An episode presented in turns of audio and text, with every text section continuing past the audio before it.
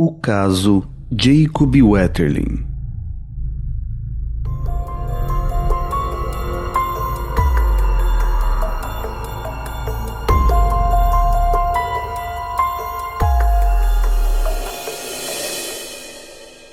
Jacob vivia em Minnesota com seus pais Jerry e Patty Wetterling, que tinham mais três filhos, Carmen, Amy e Trevor. A cidade em que viviam, St. Joseph, tinha pouco mais de 2.500 habitantes em 1989, quando tudo aconteceu. Na época, como muitas cidades americanas e mesmo no Brasil, havia uma falsa sensação de segurança e era comum que crianças brincassem na rua o dia todo sem a supervisão dos pais. O bairro era um local periférico, limpo, sem calçadas, mas com ruas onde as crianças gostavam de andar de bicicleta por horas, cercados de campos de plantações e mata abundante. Jacob, segundo sua família, era um garoto doce que vivia uma vida comum.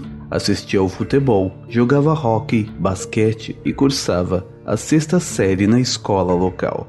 O domingo, 22 de outubro de 1989, parecia um final de semana como os outros. Logo pela manhã, Jacob foi pescar com o pai. À tarde, assistiu ao futebol e teve tempo de patinar no gelo. À noite, seus pais teriam um compromisso, um jantar com alguns amigos e saíram de casa pouco antes das 18 horas. Enquanto isso, as crianças ficariam em casa, menos Amy, que estava na casa de uma amiga. Os outros comeriam uma pizza até que seus pais chegassem. E, entediados, as crianças decidiram que queriam alugar um filme. Na região havia uma locadora onde eles poderiam ir de bicicleta em pouco mais de 15 minutos. Resolveram então ligar para os pais e pedir permissão para saírem. Pat inicialmente disse que não, mas eles ligaram novamente e Jerry disse que eles poderiam ir se usassem roupas refletivas, carregassem uma lanterna e ficassem sempre todos juntos. Jacob, de 11 anos, e Trevor, de 10, acompanhados por um amigo Aaron, também de 11 anos, deixaram Carmen, a irmã de apenas 8 anos, com uma vizinha chamada Rochelle.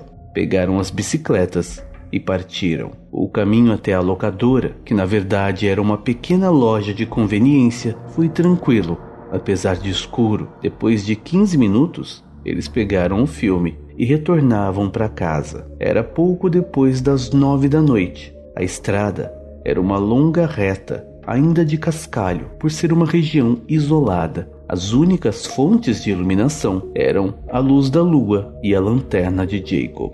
Parecia tudo bem, até que em um cruzamento havia um carro parado. Os garotos viram um homem andando em direção a eles, usando roupas e uma máscara preta e de posse de uma arma. O homem ordenou que eles pusessem as bicicletas no chão e deitassem de bruços ao lado delas. Ele perguntou a idade dos meninos que responderam. O homem então ordenou que Trevor se levantasse e corresse em direção ao matagal, sem olhar para trás, ou ele atiraria. E o menino logo correu. Em seguida, ele acariciou o rosto de Jacob e disse a Aaron para que também corresse, sem olhar para trás. Aaron correu tão rápido que alcançou Trevor no caminho, e quando ambos olharam para trás, o homem e Jacob haviam saído de lá. Os dois garotos chegaram no bairro chorando, dizendo à vizinha Rochelle que alguém havia raptado Jacob. Ela, por sua vez, telefonou para os pais do menino, que imediatamente foram para casa e, sem entender muito bem o que aconteceu, ligaram para o 911, comunicando o caso. Trevor disse ao pai algumas características do raptor,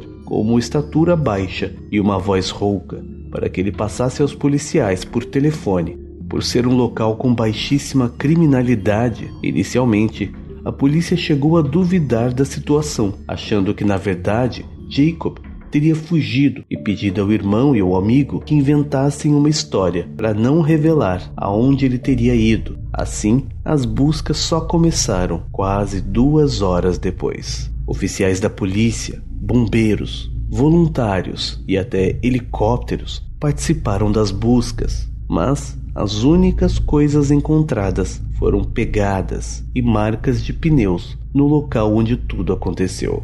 Nos dias seguintes, Todos da pequena comunidade estavam abalados pelo acontecido. Jacob era conhecido por todos e um crime assim não era comum por ali. Logo, o caso chegou à mídia e ficou conhecido nacionalmente. O FBI começou a investigar. Pessoas faziam correntes humanas e andavam pelas estradas e os arredores, buscando a cada passo alguma pista sobre o paradeiro do menino, mas nada foi localizado. Nos meses após o sequestro, as bicicletarias nas escolas estavam vazias. Os pais temiam que o que aconteceu com Jacob pudesse ser repetido. Governador de Minnesota, na época, ordenou que a Guarda Nacional, auxiliada por investigadores do estado, realizasse a maior busca de solo na história de Minnesota. Um grupo de executivos de negócios de Minneapolis ofereceu uma recompensa de 100 mil dólares pelo retorno seguro de Jacob. O número foi igualado por um Lions Club local.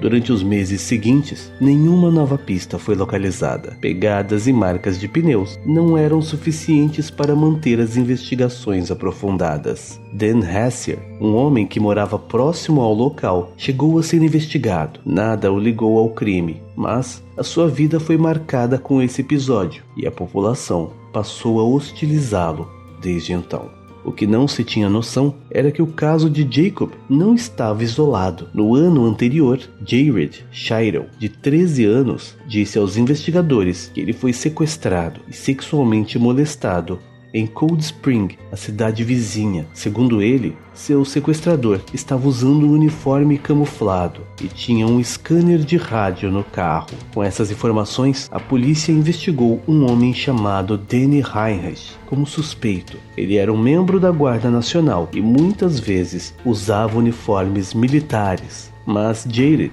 o garoto não pôde afirmar com certeza que Danny era o criminoso e ele foi liberado. Em 1990, o chefe da polícia de Painesville, outra cidade vizinha, disse aos investigadores do caso de Jacob sobre oito casos de abuso sexual registrados na cidade de 1986 a 1988, apontando Danny Heinrich como suspeito, já que os crimes ocorreram todos a poucos quarteirões de sua residência, mas não haviam provas que o ligassem aos crimes. No mesmo ano, Danny foi investigado novamente. O laboratório do FBI disse que os pneus de seu veículo e seus sapatos eram parecidas, mas não exatamente iguais às marcas encontradas na cena de rapto de Jacob. Porém, fibras encontradas em seu carro combinavam com as localizadas no casaco que o garoto Jared usava no dia do ataque. Danny Heinrich foi preso, mas, como o garoto não o acusou com certeza, mais tarde ele foi liberado. O caso Jacob Wetterling permanecia sem solução e cheio de mistério. A família, durante anos, continuou pressionando a polícia para que o caso não fosse esquecido, mas somente em 2010 eles receberam apoio de Joy Barker, uma blogueira que decidiu investigar o caso por conta própria, listando todos os casos parecidos na região e os ligando entre si, localizando inclusive as vítimas, que agora já eram adultos e aceitaram relatar novamente seus casos. Somente em julho de 2012, usando uma tecnologia que não estava disponível na época dos crimes, o Departamento de Apreensão Criminal de Minnesota encontrou o DNA nas calças e na camiseta que Jared usava em 19 1988. Em 2014, encontrou-se DNA em um boné recuperado de um caso de abuso sexual em 1987. A polícia concluiu que o DNA pertencia a Danny Heinrich e conseguiu um mandado de busca para a casa do homem, onde encontraram várias fotos com pornografia infantil. Os investigadores indiciaram Danny por posse de pornografia infantil, mas legalmente os crimes de abuso sexual já haviam prescrito. Após a sua prisão, os promotores tentaram negociar com Danny por vários meses para tentar obter informações sobre o sumiço de Jacob. E em setembro de 2016, ele finalmente decidiu confessar onde estava Jacob como parte de um acordo feito com a promotoria, que previa que ele cumpriria a pena em uma localidade em que não corra os mesmos riscos que um criminoso condenado por crimes sexuais e seria indiciado somente por possuir pornografia infantil, onde a pena máxima é de 20 anos. Ele então levou os investigadores ao local onde Jacob Wetterling estava, mas somente os restos mortais foram encontrados. Danny disse que o matou com dois tiros e o enterrou horas depois. Danny Heinrich de 54 anos, foi condenado pela posse das fotos e deverá ficar preso até 28 de março de 2033. Caso queira saber como Danny narrou o crime contra Jacob, clique no card que aparece na tela ou no link fixado nos comentários.